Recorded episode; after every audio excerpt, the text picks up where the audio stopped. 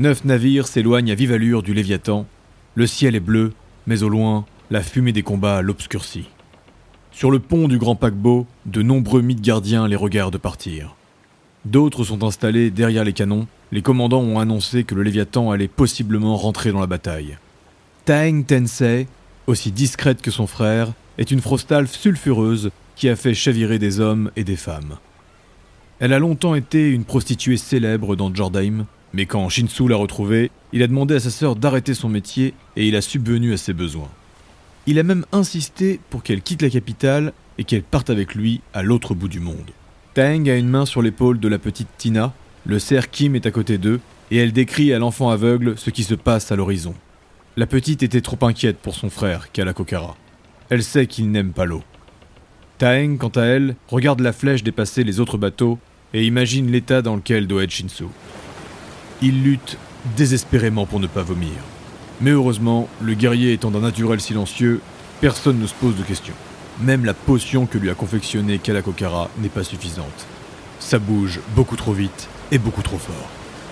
Raylork, lui, il savoure. La vitesse est grisante.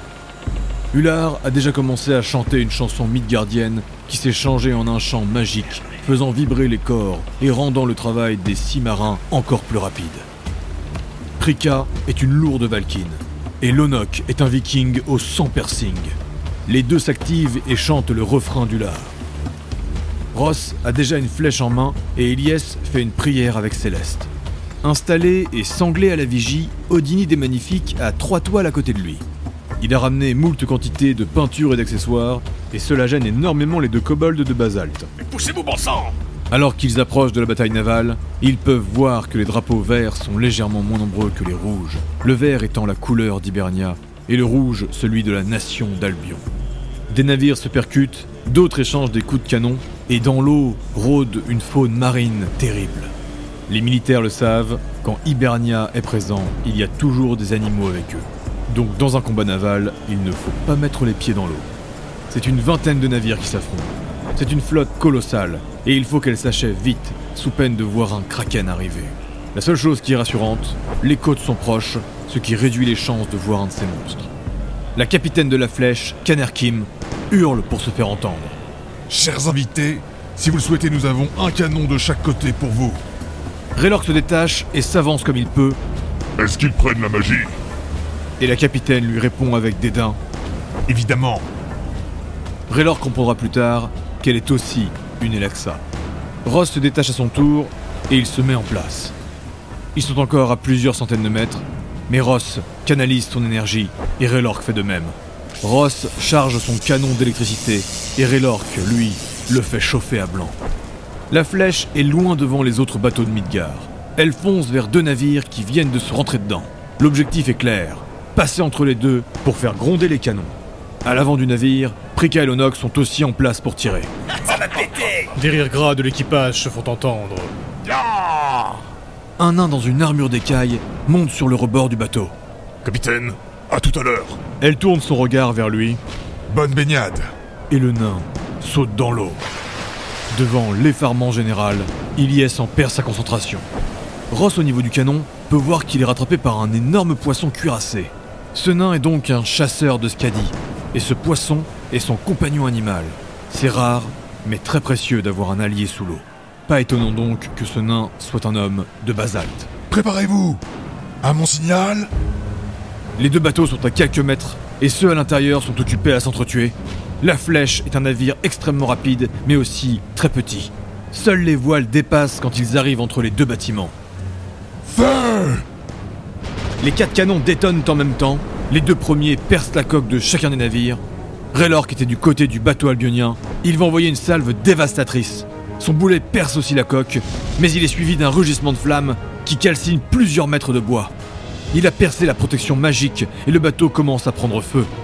Raylork Dratek ne le saura jamais, mais plusieurs esclaves étaient à l'intérieur de ces murs. Le guerrier magique a tué pour la première fois de sa vie. Et pourtant, pris par l'excitation, galvanisé, il rit aux éclats. De l'autre côté, Ross a tiré sur le bateau d'Hibernia. Lui aussi, son boulet a percé la coque. Et d'apparence, il n'y a eu que ça. Mais les lanceurs de sorts ont pu voir que le boulet était chargé d'une foudre intense. et ceux aux oreilles perçantes ont pu entendre une deuxième détonation et des hurlements à l'intérieur du bateau. Un instant plus tard, la flèche est déjà loin, et elle laisse scarifier les deux navires, toujours occupés dans leur propre combat. La capitaine continue d'hurler à tout va pour se faire entendre, elle a ralenti pour manœuvrer, mais le bruit des canonnades autour d'eux est assourdissant. Granit, je vous dépose haut. Ilyes était concentrée sur les autres navires depuis le début. Elle brandit Céleste qui brille pour se faire plus visible. Sur celui-là Elle pointe un navire d'Hibernia qui commence à sombrer, mais ce dernier est rattaché à un bateau d'Albion par d'immenses lianes magiquement invoquées. Avec une manœuvre incroyable, Kanerkim fait glisser son bateau pour qu'il s'arrête à seulement 2 mètres du navire. À l'intérieur, le combat fait rage. Un mage d'Albion tire un rayon de givre sur eux, mais la magie est contrée par le gros viking Opten, le guérisseur de la flèche. Nous tournerons autour de votre position. Sautez Ilyes se jette dans les airs et, poussé par la magie des Valkyries, part dans un trait de lumière pour finir sur le pont d'Hibernia. Raylor bondit et éclate le bois quand il atterrit. Ular et Shinsu sautent d'un pas gracieux. Ular plane dans les airs et Shinsu fait une roulade en atterrissant. Rook s'élance et Kala s'accroche à sa selle. Un éclair plus loin et Ross est en position. Ilyes charge. Les Hiberniens sont déjà aux prises avec les soldats d'Albion. Un Sylvain, un homme arbre, est en train d'invoquer une autre liane pour s'accrocher au bateau. Alors qu'il voit Ilyes foncer, il donne un ordre dans sa langue et de nulle part, un celte aux cheveux bleutés apparaît pour bloquer l'attaque. Raylor contre un tir d'un sorcier d'Albion, puis lui envoie une déflagration. Plusieurs mages sont positionnés à côté, et ils contrent à leur tour la magie du troll. Ular chante une note plus forte, et une onde va se propager autour d'eux. L'onde reste sur leur corps comme une seconde peau. Elle vibre sur eux. Il en profite pour ajouter à son chant Placez-vous en position. La stratégie est simple, faire en sorte qu'Hibernia soit pris en tenaille. Il faut donc s'éloigner du bateau d'Albion. L'objectif n'est pas vraiment de tuer leurs ennemis, mais surtout de profiter de la situation pour piller des richesses. C'est peut-être peu honorable, mais quand il s'agit d'Albion ou d'Hibernia, l'honneur n'est jamais remis en question. Shinsu vient d'achever un combattant et il esquive de justesse la lance d'un Furbolg. Les Furbolg sont des sortes de demi-géants au physique très élancé. C'est une race des plaines d'Hibernia. Celui-là mesure 3 mètres et il est lourdement armuré. Sa lance lui donne une allonge que Shinsu n'arrive pas à passer. Alors qu'il évite un deuxième coup, il se prend la flèche d'un Luricane. A l'inverse, les Lurikines sont des êtres minuscules aux oreilles pointues. Ce dernier fait 70 cm. La flèche n'est pas douloureuse, mais Shinsu sent qu'elle est empoisonnée. Soudain, un contact familier. La magie de Kalakokara le touche et la flèche ressort de son corps. Le poison est toujours en lui, mais la blessure vient de se refermer. Ilyes et Raylork font front ensemble. La Valkyrie est vive et attaque en faisant des contres sur ses adversaires. Raylork, lui, c'est plus bourrin. Il est déjà en rage et frappe avec ses deux lames comme un forcené. En hurlant, il intimide un jeune celte face à lui et tranche le bras d'un elfe à côté. Ilyes a l'habitude de se battre avec des berserkers, et les entraînements matinaux qu'ils ont faits avec le groupe portent déjà leurs fruits. Une explosion solaire d'un mage d'Hibernia arrête leur avancée. Une combattante elfe saute, deux épées en avant sur Raylork. Ilyes s'interpose. Derrière, Ross enchaîne les tirs et fait mouche à chaque fois. Mais alors qu'il va pour bander son arc, un char apparaît dans son dos. Les chars sont des mutants, une des races hiberniennes transformée à cause des démons des abysses. Ce char était un elfe, mais son corps est maintenant recouvert d'épines et ses yeux sont d'un rouge vif effrayant. Ross avait remarqué qu'une ombre rôdait dans le bateau. Ular lui avait dit Restez près de moi Au moment où le char s'apprête à lui planter le dos, Ular Valohem plonge pour bloquer les dagues. Bien que prévenu, il n'a vu venir l'attaque qu'au dernier moment, et comme il s'est jeté en avant, il tombe au sol à la fin du blocage. Le char a tout juste le temps de se redresser pour réattaquer, mais face à lui, Ross a l'arc bandé dans sa direction. Il relâche la flèche crépitante et lui transperce le crâne. Après son tir à bout portant, il reprend son projectile et dans un même geste vise une nouvelle cible. Le combat se referme et les pauvres Hiberniens, pris entre deux feux, tombent. Les lianes créées par le Sylvain sont en train d'être brûlées par la magie, mais aussi coupées par les esclaves d'Albion. Et les Albioniens ont l'air encore plus pressés de se libérer, maintenant qu'un groupe de Midgardiens fous furieux a débarqué. Sans parler du fait que la flèche tourne autour du combat et déchaîne les enfers sur eux. Au loin, les autres bateaux de Midgard rentrent dans la mêlée. Les tirs des canons et les bruits des combats ont redoublé d'intensité. Vers la côte d'Albion, il y a encore d'autres navires de guerre qui approchent. Ilyes a tout juste le temps de le constater qu'une frappe l'entaille à la jambe. Elle recule d'un pas et pourfend un Sylvain en armure de cuir. Ce dernier tombe à genoux, mais un trait magique d'un verre éclatant le recouvre et il se redresse soigné. Avec une vrille somptueuse, Shinsu passe au-dessus de lui et tranche la jugulaire du guérisseur derrière. La dévoreuse se délecte de son sang. Ilyes entend les cris désespérés des Hiberniens, toujours plus acculés. Elle le rejoint et il termine dos à dos. Ular bloque un coup, puis un autre. Il est en duo avec son Raylord Dratek. Le troll est toujours plus enragé et il frappe dans tous les sens. Mais dans sa folie, il pense tout de même à faire passer sa magie destructrice sur ses armes et des explosions viennent ponctuer ses coups d'épée. Il est pourfendu de toutes parts alors qu'il sème le chaos, mais la magie de Kalakokara arrive jusqu'à lui et le soigne. Un pauvre fou essaye de faire comme Shinsu. Un celte très rapide passe la garde de Raylork. Ular n'a pas le temps de le stopper. Et alors qu'il se jette, poignard en avant sur la petite silhouette du kobold, la gueule béante de Rook se referme sur son bras. Et il le déchiquette. Kala reste impassible, mais il s'irrite un peu, car Rook bouge beaucoup quand il fait ça. Mais bon, il faut bien qu'il s'amuse aussi. De l'autre côté, une petite Lurikin Banshee va hurler une attaque de son. Les Banshees sont des mages d'Hibernia redoutés, à la puissance terrifiante. Ils utilisent leur voix pour épouvanter et pour tuer. Le chant magique que Ular a posé sur Ilyes et Shinsu va les protéger du hurlement enchanté. Mais ils vont sentir leur tympan souffrir le martyr. Elle s'apprête à pousser un second cri, mais une flèche électrique lui transperce la gorge. Les derniers rescapés d'Hibernia finissent par se jeter à l'eau, et ils rejoignent des dauphins et des requins pour disparaître dans les fonds marins. Tous, sauf un pauvre Furbolg qui va ressortir, perforé par la lance de Thorirm, le fameux nain qui avait sauté dans l'eau avec son poisson cuirassé. Il salue Ilyes qui le regarde depuis le pont, et il repart en apnée. La flèche termine de faire son dernier tour, le bateau des Hiberniens continue de sombrer, et le groupe récupère ce qu'il peut. Ilyes les protège et veille à ne pas se laisser surprendre pendant que les pilleurs comme Kala, Ross et Shinsu fouillent les corps. Ular fait un chant apaisant qui calme les esprits et soigne les blessures. Raylork reprend son souffle et commence à trembler. Il vient de comprendre, enfin, qu'il y a des morts autour de lui. En tant que Midgardien, il a été éduqué et il a déjà vu la mort. Mais il ne l'avait jamais donnée. Il fait un pas en arrière, puis un autre, et soudain une main gantée se pose sur son dos. C'est Ilyes. Elle lui sourit. Merci, Raylork. Et bravo. Elle n'en dit pas plus, et sa simple expression, accompagnée par le chant apaisant du Larvaloem, finit par rassurer le sportif.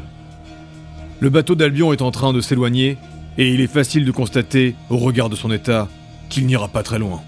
La flèche s'arrête au niveau de l'épave d'Hibernia, et Lonok, depuis son canon, va leur crier Hé, on se bouge les gars S'il y a moyen, on peut encore se faire un ou deux rafios là Les pierres étoilées terminent de jeter sur la flèche ce qu'ils ont récupéré, et embarquent sous une musique de pierres qui roulent, chantée à tue-tête par un hulard intarissable. À peine sont-ils installés que la flèche redémarre, et elle fonce sur une nouvelle cible. Les deux groupes vont échanger rapidement les directives, tandis que l'équipage range précieusement les trouvailles de granit. Comme Basalte sait y faire, ils leur ont préparé des bières, et on échange le temps d'une pause quelques petites plaisanteries. Pour ne pas faire de jaloux, ils se dirigent vers un galion d'Albion qui s'éloignait des combats.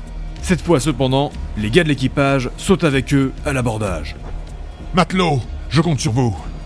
Attention, 3, 2, 1, pillez La flèche percute rapidement le bateau et il s'élance. Et c'est une véritable course au trésor contre Basalte qui s'engage face à des Albioniens démunis. Cependant, malgré la puissance des deux groupes de Midgard et l'état d'affaiblissement d'Albion, il y a quelques accidents. Le plus remarquable, Shinsu et Raylork sont projetés du bateau par un théurgiste. Les théurgistes sont des mages spécialisés dans les éléments et ce dernier maîtrisait l'air. C'est donc une bourrasque qui envoie Raylork dans les airs, en plein sur Shinsu. Le guerrier allait pourfendre un pauvre albionien, mais le corps massif du troll l'a emporté dans les eaux. La scène a été vue par beaucoup, et tous en ont ri longtemps. Une fois dans l'eau, et toujours un peu secoué, Raylork fait exploser une partie de la coque fragilisée pour rentrer. Terminant à coup d'épée, il passe dans le trou et tombe nez à nez avec une dizaine d'esclaves. Albion est un peuple avec beaucoup de colonies, Pendant longtemps, ils étaient redoutés par tous les continents. Mais depuis la mort d'Arthur, les choses ont bien changé. Cependant, c'est toujours un royaume puissant et important en nombre. Mais une grande quantité de ses soldats et de ses civils sont des esclaves des colonies. Tous se cachent et des femmes sanglotent, mais Shinsu et Raylork passent à côté d'eux et les ignorent. Ils arrivent face à une lourde porte fermée et Raylork entend du bruit de l'autre côté. Si vous êtes Midgardiens, éloignez-vous Ils sont mis gardiens derrière. Et alors que Raylork commence à invoquer, il entend la voix de Lonok de l'autre côté.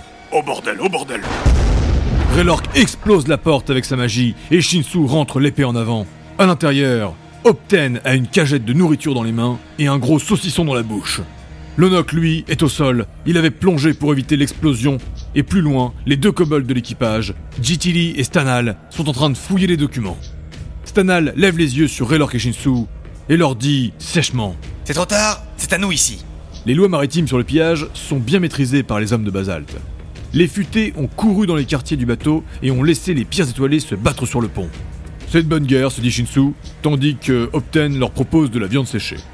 Après un rapide petit encas, les combattants remontent pour aider les autres sur le pont. Le pillage prend un peu trop de temps, même s'il se fait dans l'empressement.